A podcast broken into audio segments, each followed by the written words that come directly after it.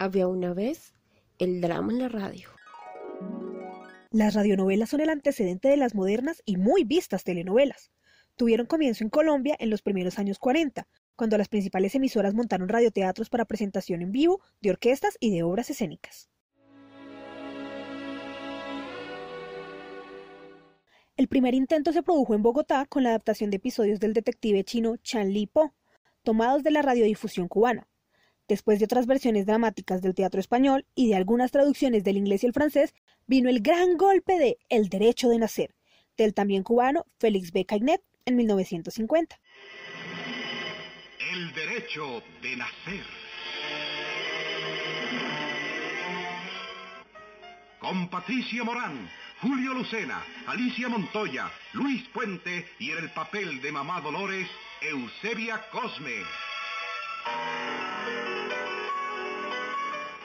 La producción con talento nacional inició en Medellín con Efraín Arce Aragón, cuya radionovela El Ángel de la Calle consiguió igualar la sintonía de las aventuras del protagonista de Cainet, Albertico Limonta. Había encontrado la muerte. Hallaría Crisanto maravillas, consuelo a su espantoso dolor. Otras radionovelas de gran audiencia fueron El dolor de una madre y El violín gitano.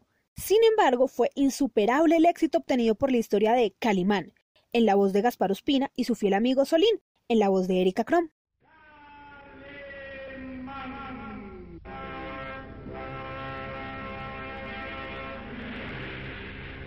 Caballero con los hombres, Galante con las mujeres. tierno con los niños. Implacable con los malvados. Así es.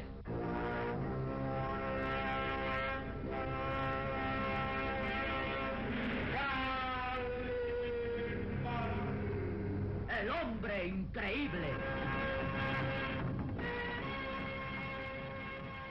Los programas de humor hicieron época también desde mediados del siglo XX, con nombres como Montecristo, Emeterio y Felipe los tolimenses, Los Chaparrines, La simpática escuelita de Doña Rita, El tremendo juez y la tremenda corte, y el maestro Otoniel Contreras, personificado por Víctor Mayarino. Estos espacios y personajes fueron los anticipos de las actuales La Luciérnaga, La Zaranda y el manicomio de Vargasville. Esta fue una producción de Laura Tenjo para Uniminuto Radio.